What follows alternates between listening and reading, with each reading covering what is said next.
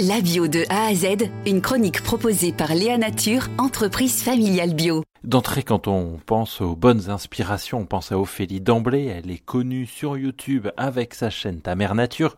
Cette pépiniériste pratique l'agriculture urbaine à Pantin, en région parisienne, l'une des communes les plus pauvres de France. Et pour elle, l'agriculture urbaine et bio est une des clés pour changer la ville et la vie.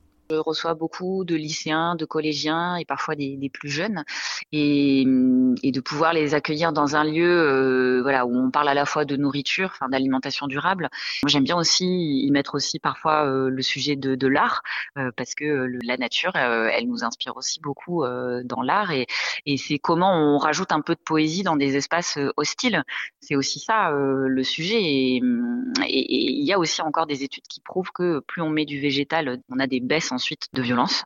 Et donc pour moi, il y, a un, il y a un réel enjeu politique à remettre du vert dans, dans, dans, ces espaces. Mais quand on parle solidarité et agriculture bio, on pense aussi à l'action innovante de l'association Audition Solidaire France-Sénégal. On écoute son président Insa Diop qu'on avait cet été avec nous sur RZN Radio. Donc, euh, Audition Solidaire France-Sénégal, effectivement, est une association euh, qui s'occupe de l'accompagnement de, des enfants en situation de handicap, en insistant vraiment sur les enfants scolarisés. Voilà, donc euh, le dernier rubrique donc de ce de notre objectif, c'est l'intégration dans un milieu agricole. Donc voilà, nous travaillons avec une ferme pédagogique. Donc ça veut dire que les humains, le végétal, les animaux vont essayer de vivre en symbiose.